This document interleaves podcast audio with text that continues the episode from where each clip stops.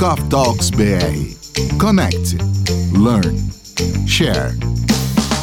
Olá, meu amigo, seja bem-vindo. Olá, minha amiga, seja bem-vinda a mais um episódio, mais uma mesa do Coffee Talks. Estamos gravando no mês de março esse episódio que é o número 36.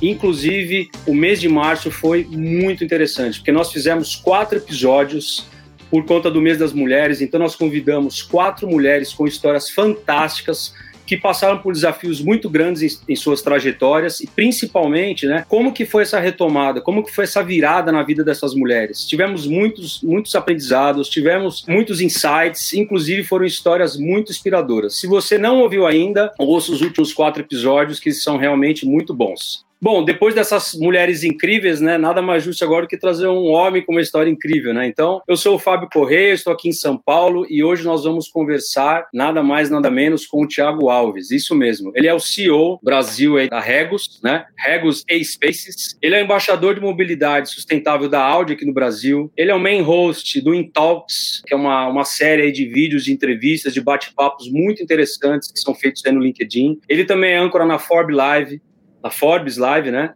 E ele luta por um mundo mais diverso e mais inclusivo. E também, né, Thiago, ultimamente, criador e main host também de salas aí no Clubhouse, né? Network Brasil, por exemplo, é uma sala que eu gosto de participar muito, então também agora encaixou mais uma atividade. Então, Thiago, seja muito bem-vindo aqui no Coffee Talks, né, na nossa mesa do Coffee Talks, e obrigado né, por aceitar o convite. Né? Muito obrigado, Fábio, pelo convite. É um prazer estar aqui, participar do podcast, participar da gravação. Né? Sempre bom a gente poder falar de histórias, né? Não só do que a gente pode compartilhar de conhecimento com as pessoas, como também aprender, né? Quando a gente fala, a gente também aprende, isso é muito bacana. Com certeza, é isso mesmo. E esse é o objetivo do Coffee Talks, viu, Thiago? A gente traz pessoas aqui e contam suas histórias e a gente acaba extraindo muito aprendizado, né? Com você não vai ser diferente, né? Bom, é, eu acho que até para criar um contexto melhor na, nas conversas que nós vamos ter aqui, eu queria, Tiago, que você contasse um pouco, então, aí o, a sua trajetória, né? Você hoje está como, como CEO da Rebus, mas eu sei que você começou a sua vida como a maioria dos brasileiros, né? Com, com muita luta, muita dificuldade. Então, se você puder contar um pouco da sua trajetória aí, vai, vai ser muito bacana aqui para quem está nos ouvindo entender melhor. Claro, prazer. Bom, é, inicialmente, então, mais uma vez, né, obrigado pelo convite. Eu sou o Thiago Alves. É, hoje estou à frente da Regos e da Spaces, que ambas marcas pertencem ao grupo IWG no Brasil. É um grupo muito sólido que está presente em 126 países, listado na Bolsa de Londres. Eu estou no grupo há cinco anos e meio liderando não só o Brasil, como também durante um tempo cuidei de América Latina e trazendo aí o que há de mais moderno em espaços de trabalho aí para ser mais acessível à população. Mas nem tudo era chique assim, Fábio. Já comecei quando era pequeno, contar a história para vocês. Eu vim de Minas, morar para São Paulo com 11 anos de idade. O pai teve três filhos com a minha mãe e a gente veio morar aqui. A gente morou uma parte em Minas, parte em São Paulo. Quando eu vim morar aqui, para mim São Paulo era uma selva de pedra, não entendia muito bem o que que era morar numa grande cidade. A gente veio de uma cidade com com 5 mil habitantes, pra você ter uma ideia. Então, tudo muito novo. Na época, eu comecei a trabalhar muito novo, né? Meu primeiro emprego foi com 14 anos, já emprego de carteira assinada. Eu já fiz de tudo um pouco. Uh, Fábio, eu já só para dar alguns exemplos para vocês aqui, Uau. eu já fui instalador de insufilme, eu já fui torneiro mecânico, eu já fui segurança noturno de prédio, eu já fui, eu já trabalhei como estagiário em provedor de internet é, office boy. E aí eu me encontrei na questão imobiliária, comecei a trabalhar muito no mercado imobiliário. Aí eu, é, durante alguns anos, logo quando eu já estava na faculdade, eu estudei sempre em colégio público, tanto escolas municipais, estaduais, faculdade estadual também. Então, tive esse, essa vantagem aí de ter passado nas provas de colégio público e tanto de faculdade, né? Então, consegui ter uma boa educação de estudo mesmo, né? Dentro das condições ali é, da família e tudo mais. E dentro dessa, dessa experiência toda, quando eu tinha mais ou menos 19 anos, eu caí nesse mercado imobiliário, trabalhando como segurança, como eu disse para vocês. É, é engraçado porque o prédio que eu fazia segurança, ele fica na Avenida Faria Lima. E eu trabalhava 12 por 36 à noite. Então, noite sim, noite não, noite sim, noite não. E eu estudava de manhã, então eu tinha que. Eu já ia direto do trabalho para estudar e dormia à tarde. Eu acho que minhas noites de sono ruim já vem daquela época já. E aí eu. Olha que engraçado, 1999 já tinha uma Regos naquele prédio, no prédio, e não, não tinha, na minha cabeça, não tinha muita ideia do que, que era o inquilino como a Regos, como funcionava. Sim. E hoje eu volto lá, né, como inquilino do prédio, né, cuidando da, da empresa. Aí hoje a gente tem 70 locais no Brasil, esse é um deles, mas é uma jornada que tem que olhar para trás com, com bastante humildade, assim, saber reconhecer. Mas quando eu entrei no mercado imobiliário, eu fiquei durante é, três anos trabalhando ali nesse prédio e na região da Faria Lima. Comecei com segurança, migrei para a central de segurança, de central de segurança eu migrei para a central de automação predial, de automação predial eu entrei na parte de manutenção, e aí foi quando eu ingressei no grupo Senco, que é uma empresa do Ricardo Semler, que era muito uhum. conhecida nos anos 90 pelo empreendedorismo que o Ricardo Semler tinha, ele que foi autor de livro como Virando a Própria Mesa, muito conhecido. O livro dele, né? É, exato. Já tem um livro dele que eu tô lá, a página 161 do Você Está Louco. É lógico que eu ia estar no livro do Você Está Louco, né? mas é muito interessante assim, a estratégia de gestão do Ricardo. Eu fico na Senco cinco anos, foi a minha escola de negócios, eu fiz de tudo que você pode imaginar eu fui para lá como funcionário número 2 de uma empresa que ele estava abrindo, saí de lá como funcionário de número 3 mil. Então já a empresa Nossa. cresceu um absurdo enquanto a gente estava lá. Essa empresa foi vendida para um grupo dinamarquês, mas na Senco era muito para frente do tempo. A gente basicamente mexia com tudo, você fazia de tudo. Foi uma escola muito interessante. Em 2005 eu fui fazer um MBA fora, eu fui para os Estados Unidos fazer complementar meus estudos é, uma MBA internacional. Volto para cá e logo na sequência um grupo dinamarquês chamado ISS compra a operação da Senco no Brasil. Eu vou junto com essa compra, fico na, na ISS Brasil três anos, depois eu vou para a ISS América Latina, depois eu fui para a Ibéria, passei a cuidar de Portugal, Espanha e América Latina. Em 2011, uh, eu saio da ISS, volto a focar no mercado brasileiro, no mercado latino-americano, na verdade, uh, na Johnson Controls, que é uma multinacional americana uh, focada em vários produtos e serviços. Ela é uma, uma holding tão grande que pouca gente conhece a marca, conhece os produtos. Ela é dona das baterias de carro Varbra, Eliar, etc. A Cedelco, é dona do ar-condicionado York, Itachi, né? Muita gente acha que Itachi é japonês, na verdade é americana a marca, né? já foi um dia japonesa. Bancos de carro, Recaro, por exemplo, é da Johnson, Johnson que é muito forte na automotiva. Eu vou para a Johnson para cuidar de todo o business Latam, fico na Johnson mais... É, três anos e meio, até que um dia eu, a gente usava muito a plataforma da Regos para crescer e eu acabei fazendo contato com o fundador da Regos fora do Brasil é, elogiando o business da Regos, falando, olha, que legal, mas, né, tipo, vocês precisam crescer talvez mais rápido aqui para acompanhar a demanda do mercado. E aí, como é que é isso, né? E, de repente, seis meses depois, acabou eu na Regos para tentar fazer esse driver de crescimento em toda a, a região, né, sempre focado muito em num pilar que eu sempre brinco com o pessoal, num crescimento sustentável que vem através de foco em pessoas, foco em cliente e foco em mercado, né? Nunca deixar nada de fora. Tem que ser um pilar que, quando a gente fala de olhar para pessoas, né, a gente vai até falar um pouquinho mais disso aqui, Sim. olhar para pessoas de maneira inclusiva, diversa, falar com pessoas de maneira é, sendo humano, né, e isso é um desafio de gestão todos os dias. Nessa minha formação que eu comentei contigo, Fábio, eu, pô, sou engenheiro de formação, né, engenheiro mecânico. Então, assim, cara, a gente aprende o 01, a gente aprende a fazer desenho, número, processo, gestão, você não aprende a fazer gestão de pessoas na engenharia.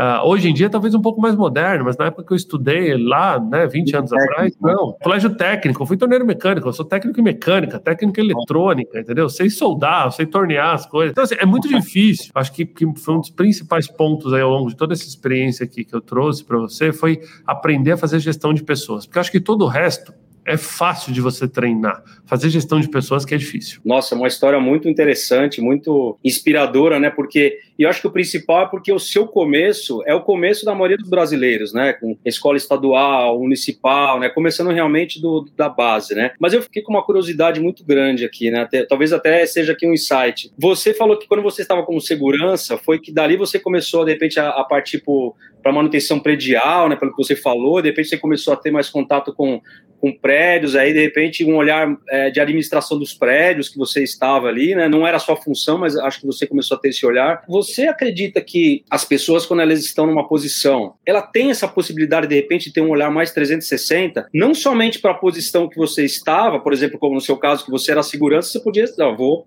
ficar aqui na segurança, mas você estava num ambiente, né? Você transitava num ambiente que trazia muito aprendizado E pelo que eu entendi aqui, você aproveitou muito o estar naquele ambiente, independente independente do cargo que você tinha, enfim, da função que você fazia. Para mim ficou muito forte essa questão do seu olhar nesse momento. Você quer comentar um pouco disso? É isso mesmo, Thiago? Sim, é mais ou menos isso. O que acontece? Eu tinha um driver, eu sempre fui um cara muito ligado em tecnologia, desde pequeno. Então, assim, eu tive a sorte ali dos meus pais, mesmo vindo de cidade pequena, meu pai sempre trabalhou em banco, ele foi 38 anos funcionário do Banco Safra, então ele tinha aquela cabeça, né, de bancário, de um emprego só para a vida inteira, carreirista, etc. E era aquilo que a gente tinha de insight, tipo, olha, entra numa empresa grande e faz sua carreira na empresa grande. Quando eu era mais novo, eu, eu tive muita experiência em pequenos empregos, então eu brinquei com vocês, eu fui torneiro mecânico, inclusive eu tenho uma foto na internet que até hoje o pessoal pega no meu pé, você pesquisa lá, Tiago Ângelo Alves, torneiro mecânico, vê uma foto da época cara torneiro, assim, meus amigos até hoje me sacaneiam com isso. Eu instalei isso filme, igual eu falei para você, que era um trabalho totalmente braçal, né? Nada, nada agregador em termos de gestão, etc e tal, mas que foi o que eu precisei fazer na época, entendeu? Claro, e quando claro. eu fui para a segurança patrimonial, eu fui sabendo que eu tinha oportunidade de crescer, porque, uh, assim, eu sou um cara grande, eu tenho dois metros de altura, então é fácil arrumar emprego como segurança. Só que né, também, depois na é, mais, Você bota tem... um terno, uma gravata, né, e, e, com esse tamanho assim, já era 50% do pré-requisito. Brincadeira, ah, pessoal, é. não estou pormenorizando a, a, profissão, acho que é uma profissão, claro, inclusive, claro. É super desenvolvida no dia de hoje. Né? Mas assim, com certeza, né, no perfil de 20 anos atrás, era muito mais fácil. E aí comecei a perceber que tinha uma oportunidade na empresa que eu trabalhava, porque a empresa, além de fazer a segurança, ela tinha a questão da manutenção. Então eu falei, putz, em algum momento eu quero migrar para manutenção. Afinal de contas, eu era técnico mecânica, eu era técnico eletrônica, eu fiz Senai, Liceu de Artes e Ofício simultâneo. Eu fiz um colégio de manhã, um colégio à noite e trabalhava à tarde. Essa foi minha pegada desde os 14 anos, pra você ter uma ideia. Como, quando eu já estava na faculdade de manhã e trabalhando à noite, eu comecei, pô, eu preciso sair desse negócio de trabalhar 12 por 36, começar a entrar no negócio que seja dia durante o dia. E a minha oportunidade era manutenção, né? Então, eu comecei a, a, estudar e querer me especializar nos equipamentos do prédio. Então, muitas vezes eu ia nos dias que não era meu turno para acompanhar a equipe de manutenção e poder ver o que, que eles faziam, para depois um dia querer entrar na manutenção. E para mim foi muito interessante, porque eu tinha um embasamento técnico, eu estudava engenharia. E assim, Fábio, durante anos na minha vida, eu saí de casa às seis da manhã com a mala de ferramentas pesando 25 quilos, uma mochila nas costas, para ir para a faculdade, da faculdade ir trabalhar como manutenção e chegar às 11 horas da noite em casa e no outro dia na mesma pegada. Isso aí foi durante muito tempo. Né? Provavelmente meus problemas de coluna já vêm dessa época. Então, vai anotando aí, ó, o sono e a coluna que estão impactados desde aquela época. Mas brincadeiras à parte, aquilo ali me deu uma, um desafio grande de tipo, olha, cara, eu, eu gosto do que eu faço, mas eu posso fazer mais que, que eu posso fazer mais? Então, por ter essa, gostar de tecnologia e gostar muito de computadores, eu sempre fui heavy user de toda a te tecnologia, computador. Na hora que eu entrei na manutenção, eu já implementei software de manutenção, eu trouxe controles, eu implementei KPIs tal. E de repente, a, a gestão daquele projeto olhou e falou: opa, esse menino aqui tem um potencial para fazer algo a mais. E me trouxeram, me colocaram na central de inteligência do prédio. Aí pronto. Aí foi o, que eu precisava. Eu trabalhava com seis telas, quando era moleque, assim, controlando Nossa. o prédio, automatizando o prédio e trazendo empresas de automação para ver e, e, interagindo. E imagina, em 2000, a gente falar de um prédio inteligente, que alguém ligava e falava assim: olha, minha sala tá fria, e eu, por um computador, colocava aquela sala em 24 graus. Era uma coisa totalmente. Hoje é totalmente factível. É. 2000 isso era. Né? Muito inovador para si. E a gente, isso para mim foi ali uma escola. Tanto que dali foi um pulo, né? Nunca mais voltei atrás. Até hoje, eu sou o cara da manutenção em casa, né? Toda vez que vai viajar, toda vez que eu visito amigos, sempre tem uma manutençãozinha na casa de alguém assim. E cara, é mais forte que eu. Eu tô sentado aqui, eu tô vendo uma uma persiana quebrada e eu fico assim, de repente eu tô lá mexendo na persiana da pessoa, não adianta. Eu gosto de mexer em carro, por exemplo, né? Eu desmonto meus carros, minhas motos, monto de volta, assim. Isso é uma coisa que eu gosto de fazer. Eu sou, eu tenho esse background técnico, né? Eu gosto de mexer, de brincar com essas coisas. E tecnologia, Fabião, eu acho que muito me ajudou na minha jornada ser bom com tecnologia. Eu não estou falando ser programador, porque eu não sou programador, mas ser um bom usuário. Então, eu sempre fui muito bom nas ferramentas, por exemplo, do Office. Eu sempre fui muito bom multiplataforma, sempre usei o Windows e Mac muito bem. Então, quando eu era colocado com os meus pares, muitas vezes, que tinham as mesmas competências e as mesmas características, eu tinha esse diferencial de conseguir fazer mais rápido, eu tinha esse diferencial de conseguir fazer uma entrega mais organizada, pelo uso da tecnologia. E até hoje é assim. Eu vejo que, que muitas pessoas assim que, que eu converso, que eu falo, que eu falo, não, putz, isso aqui é fácil, faz assim, faz assado. A pessoa, caramba, como é que você faz isso? Mas é facilidade que eu tenho com tecnologia me ajudou na minha carreira durante muito tempo e continua ajudando até hoje. Eu tenho uma característica interessante, Fábio, eu leio o manual das coisas. Ninguém lê manual. Ninguém ah, lê. Eu leio o manual. Eu compro um, sei lá, um notebook, eu leio o manual do notebook. Então, na hora que eu vou usar o notebook, eu sei as funcionalidades. Eu compro um carro, eu leio o manual do carro.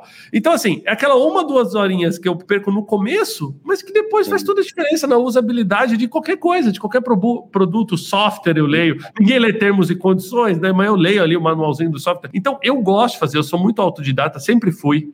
Eu brinco com o pessoal que eu usei um caderno na faculdade e ainda usei o mesmo caderno na MBA, nas duas MBAs que eu fiz, o mesmo caderno, porque eu nunca fui um cara de anotar, escrever, eu sempre fui um cara de prestar atenção e aprender. Esse sempre foi o Thiago, tipo, vou prestar atenção e atender. Ao contrário, nossa, quando eu era novo, minha mãe puxava minha orelha que não estudava. Era um negócio que assim, tipo, não, nunca fui, nunca fui o cara das melhores notas, mas eu era o cara que tirava notas boas, sem me esforçar ao máximo, mas compreendendo a matéria e aprendendo matéria. Tanto que eu acho que a gente vai até falar dos desafios nesse mundo moderno. Sim. Eu acho que essa é uma das principais características das pessoas hoje, né? Aprender a, aprender sozinho e desaprender sozinho. Eu acho Ótimo. que a maior dificuldade das pessoas hoje são essas duas coisas, porque o conteúdo está muito disponibilizado, tem muito conteúdo bom e de graça, só que infelizmente as pessoas não sabem desaprender o que elas já aprenderam para aprender novos conteúdos, né? Então, e eu, principalmente que fiz engenharia, a gente é binário, é 0 ou 1, um, né? Então, eu acho que eu tive que desaprender a ser binário para aprender a ser emocional ao longo da minha carreira, principalmente porque eu migrei totalmente para gestão de pessoas. Há pelo menos 15 anos à frente de multinacionais aqui na região da, da, da América Latina e Brasil, o que eu faço é gestão de pessoas. É isso. Né? Então, é lógico que você olha todos os drivers da empresa, os números e, né, e tudo, só que no final das contas, resume aquele pilar que eu falei, né? Então, é pessoas, clientes que são pessoas, Sim. Simples assim. Ah, mas meu cliente é uma Petrobras, é um banco, não interessa, quem está do lado de lá são pessoas. Né? Então, no final das contas, você tem que ser muito bom em relacionamento interpessoal, ter inteligência emocional, ser um cara que não tenha dúvidas entre razão e emoção, que saiba controlar bem, que saiba disparar os seus triggers emocionais para jogar a seu favor. Eu aprendi a fazer isso, Fábio, até para encerrar aqui o raciocínio, senão você vai se me deixar, eu falo uma hora sozinho. Não, mas está ótimo, ótimo, pode seguir. Eu aprendi a fazer um trigger na minha vida que é empatia. O que, que, é isso? Por ser uma pessoa binária, por ser uma pessoa que sei fazer, eu sou um cara hands-on. Você chega para mim, Tiago, vamos fazer esse documento? Eu sei fazer, posso te ensinar a fazer e sei fazer também. Mas muitas vezes eu percebi que, como eu sabia fazer, eu colocava a outra pessoa num sentido de, pô, ele não, não me ensinou a fazer, ou não entendi o que, que ele fez tal. E eu comecei a ver, cara, eu não sou o melhor cara para treinar. Não sou. Eu acho que cada um tem que ter consciência das suas habilidades. Eu sou um cara muito bom para liderar, mas não sou para treinar. Puta, como é que eu faço para melhorar né, esse, esse, treinamento que eu posso dar para os meus liderados. Veja bem, hoje eu lidero um grupo de oito vice-presidentes né, que respondem para mim. Então, uma das formas de fazer isso é praticar empatia. É você se colocar no sapato da pessoa e você se ouvir e ver se você está passando a mensagem correta. É você tentar entender a demanda da pessoa, as necessidades da pessoa antes de tomar a decisão. E eu comecei a praticar isso há muitos anos e hoje eu faço isso com maestria. Então eu brinco com o pessoal, gente, verdade sempre tem três lados, é o meu, o seu e a verdade. Se a gente não se coloca no sapato do outro, não interessa o problema, a gente nunca vai conseguir tomar a decisão correta. Então pode estar o um momento mais crítico, e olha que a gente tem passado em 2020, 2021 pelos momentos mais críticos é, de negócio, é uma MBA de curto prazo está sendo Nossa. essa pandemia para quem está trabalhando, e mesmo para quem não está trabalhando, porque de qualquer forma precisa se especializar e tal. Mas neste momento é engraçado como a gente está passando por dificuldades que é muito fácil tomar a decisão errada e se arrepender da decisão errada. Até porque é um momento muito emocional, né? Ele envolve é, uma doença que a gente não controla, ele envolve potenciais riscos à sua saúde, aos seus familiares, etc. E ao mesmo tempo você vê business e empresas desaparecendo e pessoas perdendo emprego. É muito difícil lidar com isso aqui. Nenhuma MBA preparou a gente para isso. Nenhum empreendedor de palco, nenhum futurista de Zoom conseguiu te preparar para esse momento que a gente está vivendo agora. Né? Então, assim, não dá para ser tentativa e erro, porque tentativa e erro com, com vida das pessoas é difícil. Quando a gente fala de gestão empresarial, eu acho que praticar empatia hoje é a principal forma de você tomar a decisão correta. E, infelizmente, saber lidar com que o fato que a decisão correta muitas vezes não é a decisão que agrada a todo mundo é uma superação. Né? Então, tinha época que eu queria que todo mundo realmente gostasse da minha gestão. E eu quero que todo mundo goste, mas vai ter decisões que muitas vezes as pessoas precisam respeitar mais do que gostar. Porque nem tudo que a gente vai decidir vai agradar 100%, né? Convenhamos. Nem Jesus conseguiu agradar todo mundo. Né? Então, é muito de muito assim. A gente vive num mundo hoje que é muito polemizado, tem que tomar cuidado como executivo, tem que ser uma pessoa acessível. É, eu busco ser uma pessoa acessível, Fábio, tanto nas mídias sociais. A gente se conheceu na mídia social, inclusive. Eu brinco que quando eu vim para Regos, a gente tinha assim, sites de, de reclamação, etc., que era um problema para a gente, e hoje eu matei isso. O Reclame Aqui, por exemplo, é Reclame Aqui, entendeu? Então as pessoas me encontram na mídia social para uma reclamação, eu faço questão de interessar cada uma dessas reclamações do cliente. Então, esse conceito de ser acessível, eu também levo no dia a dia. Legal, muito bom. Não, você já deu uma aula aqui, né? Eu tinha, inclusive, eu ia fazer algumas perguntas que você, na sua história, você já respondeu, você seguiu a trilha, então você foi muito bem, né? Essa questão da empatia, realmente, eu, eu concordo com você, porque a gente tem ouvido muito falar empatia, né? Mas você olhar você com o olhar do outro, isso é muito difícil mesmo, né? Isso acho que esse é o desafio, né? A palavra empatia, ela tem, ela teve algumas variantes acho, nesses últimos tempos, mas acho que a empatia mais pura, vamos dizer, é essa realmente, né? E, e isso é o legal, né? Porque imagina se todo mundo fosse igual, pensasse igual, né? As coisas não iam evoluir, né? Que bom que tem essa diversidade, não somente de que a gente falar de gênero, tal, mas é muito além disso, né? De mentalidade, de cultura, né? O Thiago tem uma história totalmente diferente da minha eu moro em São Paulo, eu faço, eu tive acesso a muitas coisas que o Thiago não teve, você teve acesso a muitas, muitas coisas que eu não tive. Então, assim, quando você coloca numa roda de discussão, né, a gente vê isso muito no Clubhouse, né? Eu tenho participado do Clubhouse e tenho gostado muito, principalmente por conta disso, né? São discussões, assim, que levam a gente a ter um olhar que a gente, às vezes, não tinha, né? A gente muda a nossa percepção, às vezes, numa sala de Clubhouse, né, que você toca muito bem, inclusive. Você que está nos ouvindo, se não teve acesso ainda ao Clubhouse, por favor, entre no Clubhouse, a sala do que o Thiago é o main host lá, né? O criador da sala Networking Brasil, não é isso, Thiago? Isso. É uma sala sensacional. O fato de nós estarmos fazendo podcast aqui hoje veio do Clubhouse, né? O Thiago, que é uma pessoa de executivo, né? Não, não tem não tem muito espaço às vezes, mas ele consegue né, lidar com essa agenda dele. Tem o Clubhouse, ele faz um talks no LinkedIn, ele faz várias movimentações e hoje está aqui gravando com a gente. Então, você vê que realmente o, você, né, Tiago, você tem muito esse lado mesmo, assim, de, de relacionamento interpessoal e independe da posição da outra pessoa, né? Eu estou falando isso não desmerecendo aqui o podcast Coffee Talk. É, nós não temos aqui tempo muito longo aí de, de mercado, vamos dizer assim, né, de, no ar, né? Nós temos 30 e poucos episódios desde julho do ano passado. Nós não temos fins lucrativos, aqui não é um negócio, ele é simplesmente convidamos pessoas para fazer o que a gente está fazendo aqui hoje. Você, de prontidão, você já aceitou. Então, só pelo fato de você ter aceito esse convite, já mostra bem quem é o Thiago. Mas quem te acompanha nas redes te conhece muito, muito, muito mais. Sabe, Fábio, que você trouxe um tema interessante, né? A gente teve uma discussão. É, eu tô adorando o Clubhouse, devo dizer, porque assim, eu sou uma pessoa que falo demais. Se uma mídia para você falar, ela não tem nada melhor do que isso. Mas mais do que isso, eu acho que tem uma oportunidade muito grande de negócios no Clubhouse. A grande maioria das pessoas não entenderam. Eu já fiz negócios no Clubhouse, vários negócios, uh, tanto para Regos, quanto também negócios que me, que, que interessam o Thiago Alves como persona. Né? Sim. Por que eu coloco o Thiago como persona? Porque eu, como você disse aí, eu tenho uma exposição hoje é, de outros drivers que não só a nova economia, a economia compartilhada e todo o meu cargo e função aqui na Regos à frente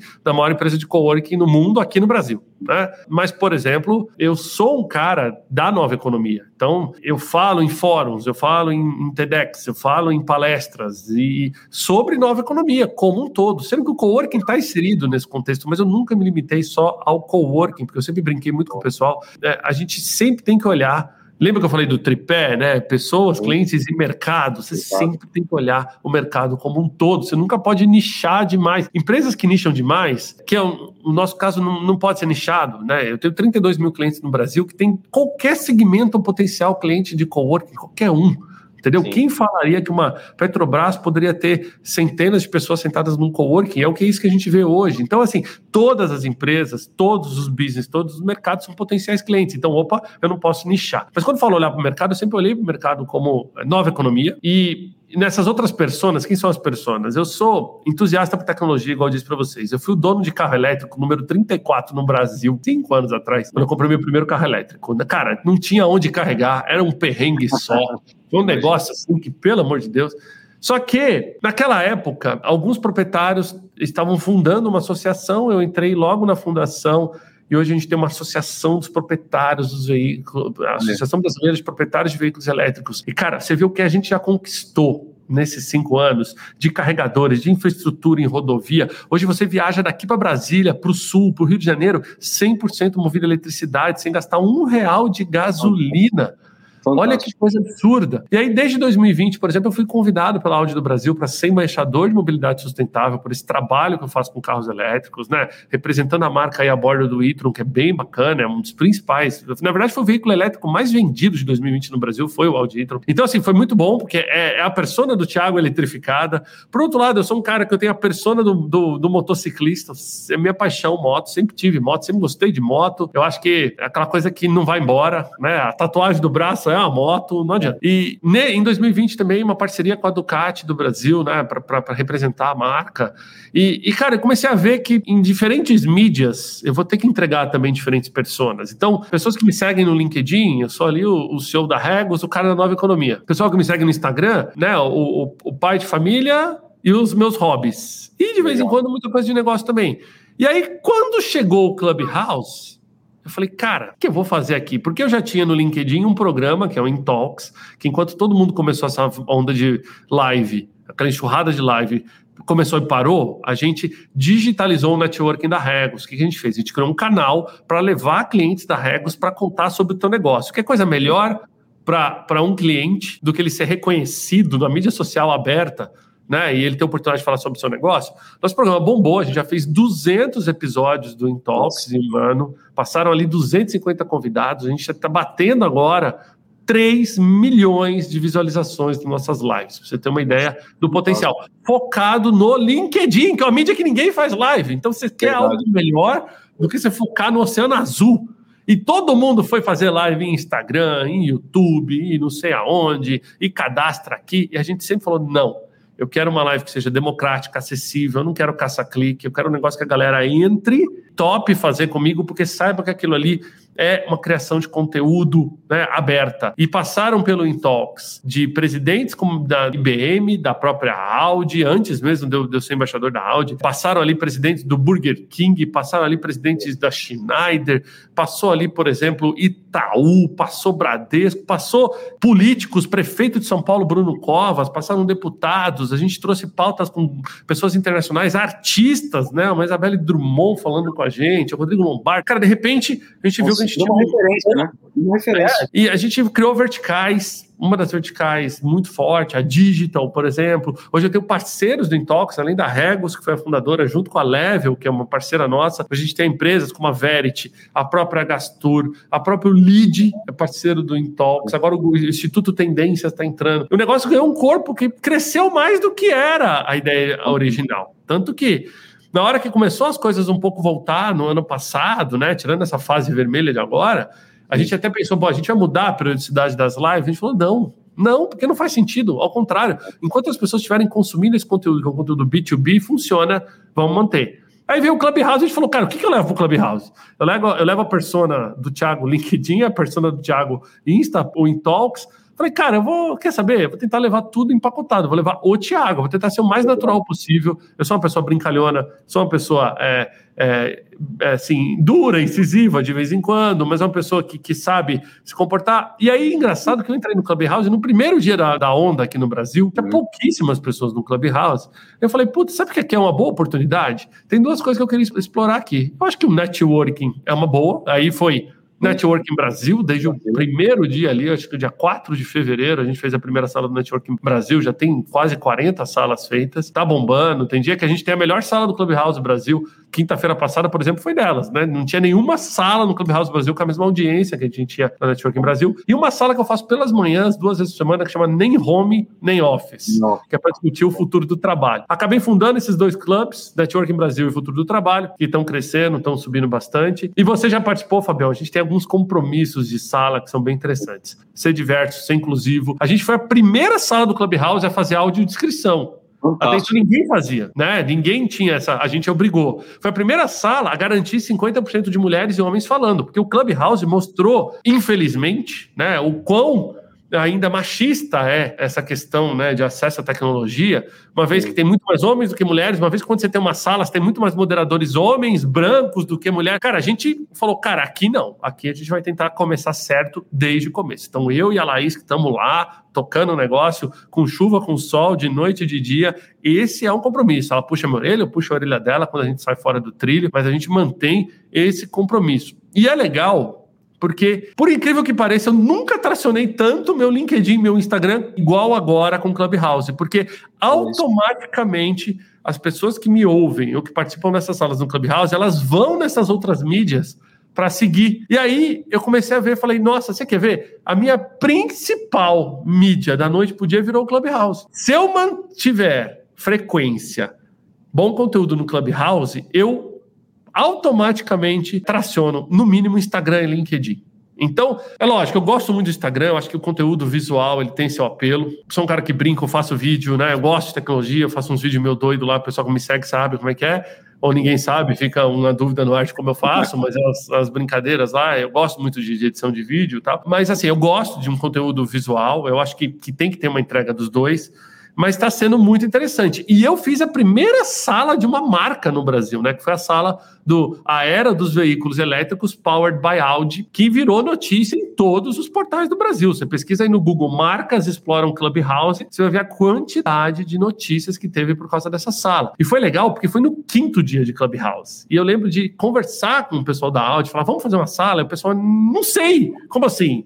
Né? Faz sentido? Os executivos nem estavam lá. Falei, cara, vamos. Eu peguei marquei. Falei, agora vocês têm que ir que eu marquei. E vamos. E foi um sucesso. Entrou um repórter, entrou muita coisa. A gente foi notícia no Estadão, no UOL, na Valor Econômico, no Jornal do Carro. Assim, cara, por causa de uma sala no Clubhouse. Agora, olha, olha o poder. Quem que tá no Clubhouse não são as marcas, são os executivos, são os influenciadores, são os embaixadores. Então, se você tem pessoas que são é, poliglotas na sua proposta de valor, elas conseguem Sim. expandir isso. A gente brinca muito no nosso grupo Networking Brasil lá, ah, o momento do jabá, e aquilo foi até uma questão de brincadeira, mas é porque a gente teve uma pessoa que participou da nossa sala, que tinha uma deficiência de déficit de atenção, não, perdão, é, ela, ela, era autista, mas nível 1 ou 2, não sei, do autismo lá, ela falou, não me lembro de cabeça, que ela falou, olha, posso fazer um comentário? Eu não entendo quando vocês fazem as referências de marca. Eu não sei se está sendo irônico ou não. Falou, puta, toda hora que a gente for fazer uma brincadeira de marca, a gente tem que falar que é o jabá. Né? A gente tem que avisar as pessoas que a gente está fazendo isso, que é uma brincadeira, porque senão.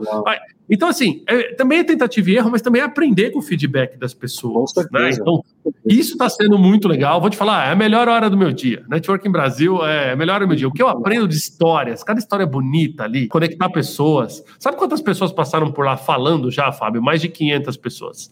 Nossa. Se eu somar as conexões de todas essas pessoas, eu tenho um potencial de conexão de um milhão. Um milhão de conexões atingíveis se eu pegar essas 500 pessoas que falaram na Networking Brasil. Então, você, olha, olha o potencial que é esse negócio. Eu botei uma voz, hoje a gente está botando uma cara né, atrás da voz, mas a voz é uma forma de você se rapidamente simpatizar com uma pessoa, rapidamente você ter algum tipo de sinergia. O que eu fiz de negócio no Clubhouse, de, ontem mesmo eu postei no Insta de dois ou três clientes novos na Regos, que estão postando e falando: olha, eu ouvi o Thiago na Clubhouse, resolvi ir ver qual é que é do coworking, então aqui é o meu escritório novo. E postando a foto. Então, isso é muito interessante. Eu acho que explorar os potenciais das marcas na Clubhouse, mas através da figura do executivo é importante. E, só para encerrar o raciocínio, poder do introspectivo aquela pessoa que muitas vezes não era a sua principal pessoa de PR, não era a sua principal pessoa de, é, de, de, falar com o mercado, não era a sua principal pessoa muitas vezes de definir um produto, mas que seja uma pessoa técnica, etc. No Clubhouse ela tem vez.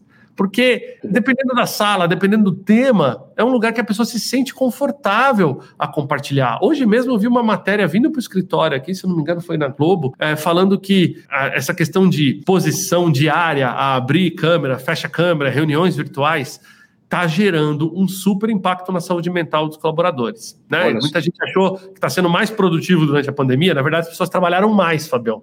Trabalharam mais horas. Ficaram com medo de perder o emprego, muitas vezes trabalharam muito. Aí falou: ah, estou sendo mais produtivo, remoto. Não necessariamente. Talvez você está trabalhando mais do que você trabalhava antes e não está percebendo. E essa, essa estafa mental está chegando, essa saúde mental está sendo afetada. E eu acho que o Clubhouse ele tira um pouquinho disso. Né? Tipo, Eu consigo fazer outras coisas enquanto eu estou no Clubhouse. Eu não consigo fazer outras coisas quando eu estou num Zoom. Eu não consigo fazer outras coisas quando eu estou numa reunião presencial. Então, eu acho que essa oportunidade que o Clubhouse traz é muito interessante. É lógico, tem que ser uma mídia mais inclusiva? Tem. Vai chegar o momento de entrar os Androids, vai chegar o momento de entrar, né, é, a massa, digamos assim. O próprio Twitter está abrindo salas nesse sentido. Agora, eu acho que tudo tem seu momento, né? Quem chega primeiro bebe na fonte. Eu, eu brinco assim, eu vejo, eu vejo, muita gente querendo seguidor em Clubhouse. Eu brinco com o pessoal, você deve ter me ouvido falar isso lá no Network Brasil. Quem quer seguidor é adolescente, eu quero é cliente. Entendeu? Verdade. Então, tipo, não é seguidor, não é. Eu usei o exemplo aqui agora há pouco de, de, Jesus, né? Tipo, Jesus tinha 12 e fez um bom trabalho. Clubhouse não é sobre seguidor, é sobre o conteúdo que você agrega, você tem que ter conteúdo, porque lá não tem preparação prévia, lá não tem PR, lá não tem pauta, lá não tem equipe de vídeo super produzido, foto profissional. Não tem. Lá é o cara com conhecimento que ele tem, habilidade. Ter jogo de cintura, não sei se você estava no dia da Network em Brasil, que a gente teve uma briga federal lá, um, a gente assumiu, a gente teve alguns haters na sala. Cara, eu adorei. Eu adorei. Ficava todo mundo me mandando mensagem falando: não, Thiago, se posiciona, tira a pessoa. Eu falei: não, ao contrário eu quero ouvi-la e a gente vai aprender a debater nessa sala. Exatamente. Entendeu? Exatamente. E é assim que a gente vai levar a conversa daqui para frente.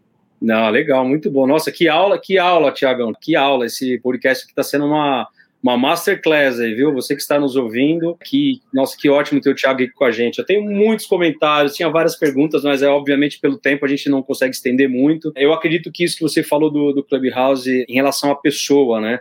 Porque ah, eu vou fazer um currículo, eu vou fazer uma post, um Instagram, alguma coisa, você tem chance ali de de repente mostrar às vezes alguém que você não é, né? E ali você pode ser você mesmo, né? Na sua essência, dentro da sua expertise, dentro do seu know-how, né? Uns com de repente um, um é mais outro não cada um dentro do seu da sua experiência acaba dividindo ali né e no final no networking Brasil por exemplo várias pessoas falam todo mundo aprende, né? Eu, é legal que eu entro com a minha ideia, com a minha experiência, e eu saio lá com mais de 200 experiências, mais de 200 ideias. Então, ele, ele vai se retroalimentando pela experiência e pelas ideias do outro, e obviamente as conexões né, são excelentes, porque as pessoas que gostaram do seu discurso, gostaram do que você falou, acabam se te buscando nas redes, se conectando, então realmente é um, é um potencial muito grande mesmo.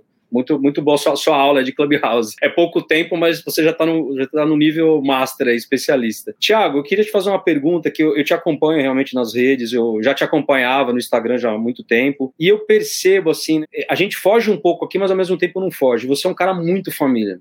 Você tem muitas atividades, você é CEO da Regos, você visita seus escritórios, você faz o. Né, tudo isso que a gente já falou aqui para não repetir, mas eu percebo que você está muito com a sua família. Final de semana nem se fala, mas mesmo na semana você sempre mostra muito a sua família, você tá, você tá junto e tal. Como que você enxerga isso com um equilíbrio? É importante realmente, ou, ou assim, vamos mudar a pergunta, quão importante é esses, são esses momentos que você tem com a sua família para te ajudar a você conseguir né, estar presente em todas essas mídias e, e, ter todo esse tempo que você consegue se dedicar ao seu trabalho. Acaba sendo um efeito inverso, pelo que eu percebo, né? Acho que a sua família acaba te ajudando a, mas eu não quero responder por você, eu quero que você responda. Cara, se você fizer essa pergunta para minha esposa, eu acho que ela não vai ter a mesma opinião que você.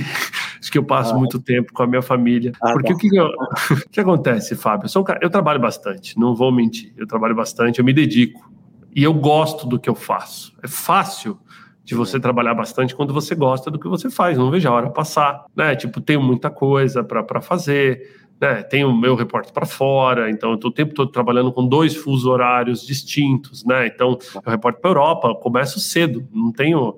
Não tem como, a Europa está 4, 5 horas na minha frente. Então, na hora que eu chego no escritório, eu já estava pegando né, e-mail, tudo. Então, o meu tempo mais relax, assim, de reporte, vai ser mais no final da tarde, que é geralmente o tempo que o Brasil aí, assim, tá, o negócio está quente. Então, eu trabalho bastante mesmo, não nego. Tento, quando eu estou em casa, passar tempo né, com meus filhos, com a minha esposa, tempo de qualidade. E eu acho que a gente tem vivido um momento tão difícil da humanidade que é até difícil de dizer o que é um tempo de qualidade ultimamente, viu, Fabião? Porque muitas vezes eu chego em casa, por exemplo, meus filhos estão jogando videogame, que eles também tiveram um dia ali de EAD, um negócio confuso, não deu certo, porque criança, né, EAD, tá um tal caos. É, e... não sei como é que é. Não, não, se tiver um pai que fala que tá adorando EAD, você interna o pai, desculpa, porque não tem como você assumir que, que tá dando certo, a não ser que sejam crianças mais velhas. Mas no caso dos meus, que tem 6 e 8 anos, é tudo meu de 6 não lê. Como é que você bota ele na frente de um computador para usar? Nunca usou um computador. Vou dar uma brincar aqui com vocês. Esse dia eu cheguei, eu tenho um Macintosh em casa, né, para o meu, meu filho usar. Aí a minha esposa falou assim: olha, tá dando pau. Toda hora que eu ligo, tá no modo de segurança. Eu falei, nossa, que computador tá velhinho, mas tudo bem, deixa eu ver. Fui mexer no computador e falei, uai, mas não tem nada, formatei, tudo zerado, toda hora dando isso. Aí, esses dias eu trabalhei de casa e eu fiquei responsável por colocar o menor na EAD. Aí eu abri a sala, ele fez a aula, fez tudo. Quando acabou a aula, ele fala tchau para todos os amiguinhos. O que, que ele faz? Ele aperta o botão de segurar o computador, de desligar o computador e segura até o computador desligar. Ou seja, ele desliga forçado o computador. Ninguém ensina. Ele é uma criança, ele não sabe como desligar o computador. Ah, Thiago, mas ensina. Lógico que vou ensinar, mas até a gente entender o que está acontecendo. Então, eu acho que EAD está colocando um pouco da, da saúde mental das famílias em xeque. Mas então, eu chego em casa, minha, meus filhos estão jogando videogame, você dá aquele oi, eles continuam jogando videogame. Eu tento dedicar, um, um costume que eu criei na pandemia, eu não tinha o costume de me dedicar, por exemplo, todos os dias a andar com os cachorros. Aí sai, geralmente saio eu com a minha esposa, meus filhos para andar com os cachorros, que é o momento que a gente conversa, é o momento que a gente está junto ali. Por incrível que pareça, eu adotei dois pets adicionais, já tinha dois, adotei mais dois no meio da pandemia, então a família cresceu. Agora, são momentos, principalmente final de semana, que eu sempre gosto de ser muito plural, Fábio. Tem coisas que são minhas e que eu gosto de fazer e que são hobbies do Tiago. Nem tudo é hobby da família. Acho que a gente tem que saber diferenciar. Por exemplo, eu gosto de andar de moto autódromo. Andar de moto autódromo é um hobby meu. Não pode criança, entendeu? Criança não pode ir num ambiente desse, não, não nem entra. Não é um ambiente, muitas vezes, para levar uma família ficar o dia inteiro, porque eu fico o dia inteiro, saio sete da manhã de casa, chego cinco da tarde. Mas são coisas que eu, que eu gosto de fazer. E a gente sempre teve, eu com a minha esposa sempre tivemos uma separação bacana entre, ah, eu gosto de fazer isso, vai fazer isso, ela já viajou com amigas dela e eu fico com as crianças e vice-versa. Então, isso é, é, é, ter uma boa troca em casa, ter uma troca saudável, né? Minha esposa é advogada de causas femininas, então ela ajuda mulheres a, a sair de relacionamentos abusivos, etc. Isso é um trabalho dela muito bonito, mas também é um trabalho de carga pesada, que ela tem que também tem, tem que ter os momentos de break dela. Mas, igual, ela nunca trabalhou tanto igual nessa pandemia, né? Então, assim, você pega, eu trabalho bastante, ela trabalha bastante, é lógico que a gente tem que encontrar esses momentos onde a gente possa, como família ali, tá recarregando as energias, né? Eu acho que, como comentário final aí dessa parte, eu não sou um cara que lido muito bem com distâncias, então eu ainda gosto de ver, né? Então, Sim. mesmo durante os piores tempos da, da pandemia, eu gosto de ir nos escritórios, eu gosto de estar perto das pessoas. Sim. Não tinha como eu falar para minha para minha galera que estava no front ir trabalhar se eu estou em casa. Né? Então, ao contrário, eu sempre mantive, estou vindo, estamos em fase vermelha, meus funcionários estão em home office, mas eu, particularmente, estou nos escritórios, me sinto seguro nos escritórios, tem todas as medidas de proteção. O escritório a qual estou hoje tem um monte de empresa que é serviço emergencial, ou seja, se eu parar, eles param, então eu tenho que vir. estou aqui, eu acho que, que faz parte né, de, de estar. Então, eu sou esse cara que gosta de ver. A mesma coisa com família, né? Não sou aquele cara que faz o Zoom com a família e fica lá 20 pessoas, todo mundo. Né? Não, muitas vezes eu gosto, né? Pego o carro, vou ver minha mãe, por aí vai. Legal, Thiago. Nossa, muito interessante sua história, suas coisas que você falou, tanto pro lado profissional quanto pessoal. E aí, você que está nos ouvindo, eu sei que está muito, está muito bom aqui o nosso papo, nossa conversa, mas estamos indo realmente agora para o final do, do episódio, Thiago. E aí, assim, para fechar né, com, com chave de ouro, até explorando tudo isso que você falou, a sua história, o Thiago Alves, ele seguiu e tem seguido uma, uma trilha de sucesso, né? Isso é perceptível, né? Por tudo isso que você comentou e tudo que a gente já conhece de você. Eu queria queria que você deixasse assim um ensinamento aqui para a gente encerrar para tantos outros Tiagos que estão por aí em busca de um sonho, em busca de evoluir, né, em busca de estar num próximo nível, né, comparando aí com a sua história, você teve uma história muito de evolução, mas você carregava a caixa de ferramenta lá de 20, essa, essa parte ninguém sabe, né, mas você é. teve esses lados aí, né, de, de, não dormir, enfim, tudo isso, né. Então, assim, como fechamento do nosso episódio aqui, eu queria que você deixasse, então, aí um, um ensinamento para os outros Tiagos do, do Brasil todo aí que estão em busca dessa, desse sonho. Bom, primeiro, agradecer pela presença aqui, foi muito legal esse bate-papo. A mensagem final Fabião? Eu acho que assim, é muito fácil olhar de fora e atribuir o sucesso. É difícil olhar por dentro e ver os desafios que estão constantes. Então, minha recomendação para as pessoas, eu sempre foquei nos desafios, nunca foquei no sucesso. O sucesso é consequência. Focar Ótimo. no desafio é que fez a diferença, tá? Então, saber que se eu não entregasse determinado projeto ia me impactar é, e focar no projeto, mais do que ah, não vou entregar para ter os louros de ter entregue. Então, eu acho que isso faz a diferença, né? Então, focar nos desafios é uma mensagem para todo mundo que está aí. Segundo, galera, funcionou para mim, eu tenho certeza que funciona para vocês. Criem a rotina de serem autodidatas. Não esperem serem ensinados. A gente tem mania, brasileiro tem mania de ter síndrome do imposto de renda, a gente faz tudo de última hora, a gente deixa para estudar de última hora, as pessoas estão deixando para se capacitar na hora de procurar emprego, e aí que perde competitividade com quem está um passo à frente. Então, assim, nunca houve tanto conteúdo disponível igual agora, gente. Aproveitem, né? Se desenvolvam, façam micro learnings, micro treinamentos, micro cursos, entendeu? É o momento para fazer isso. Em vez de ficar em casa à noite assistindo programas de TV uma, duas horas por dia, aproveitem esse pouco tempo, que o tempo é a única moeda universal que existe nesse mundo, é o tempo. Todo mundo tem igual. O resto ninguém nunca vai ter igual, sempre vai ser desigual. Então, pequenos cursos, pequenos aprendizados vão fazer a diferença para você. Não esperem terem a demanda. Eu vejo muita gente perder a oportunidade de emprego porque, ah, o dia que eu tiver um emprego, eu vou me matricular no inglês. Ah, o dia que precisar disso aqui, eu vou me especializar. E aí é, é o conceito do, da síndrome do imposto de renda aí. Não dá. Não dá. Acho que. Verdade. E o brasileiro tem essa cultura, Fabião, infelizmente. O americano não tem, o europeu não tem. É no Brasil que a gente tem essa cultura. É uma cultura que faz com que a gente ande para o lado. A gente tem que andar para frente. Então, eu fiz isso, sempre fui muito autodidata. E eu acho que as pessoas têm que ser, tem que ler mais, tem que fuçar mais, tem que ir na tentativa e erro. Ah, e não sou bom de tecnologia, tecnologia é para mim. Esquece. Vai para cima, aprende.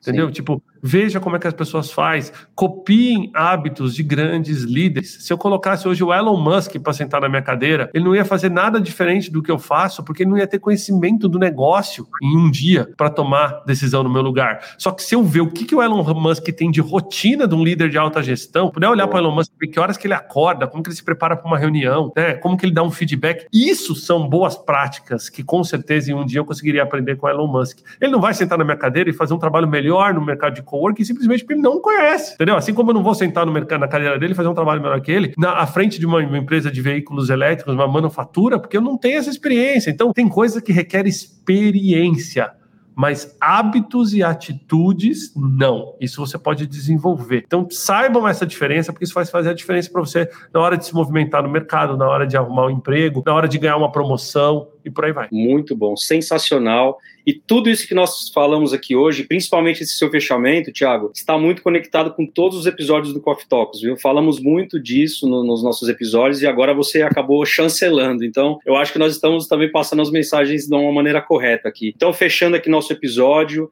eu agradeço mais uma vez sua presença, Thiago. Foi muito importante ter você aqui na nossa mesa de café da manhã. Ela já foi presencial antes da pandemia e agora acabamos transformando no podcast, que está sendo uma experiência também incrível, até pela capilaridade, né, que acaba atingindo, né? Agora não tem fronteiras com o mundo digital. Então agradeço mais uma vez, muito obrigado. Desejo muito sucesso para você, Thiago, que você cada vez mais atinja aí mais é, níveis, e quando eu falo níveis, não é questão, ah, é o nível mais alto, o nível mais baixo, não é, não é isso não, né? Os níveis que eu falo é níveis de conhecimento, níveis de, de aproximação de outros tipos de pessoas, de outros mercados, porque você é uma pessoa do bem e você é uma pessoa, assim, muito acessível e só temos aqui agradecer você, viu? Muito obrigado, tá?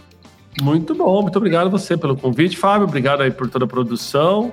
Valeu. E sempre disponível aí, quando quiser, vamos falar. Legal, da mesma forma. E você que está ouvindo, então, muito obrigado por ficar aqui até o final desse episódio. Coffee Talks BR, Connect, Learn, Share. Até a próxima mesa. Um abraço. Coffee Talks BR, Connect, Learn, Share.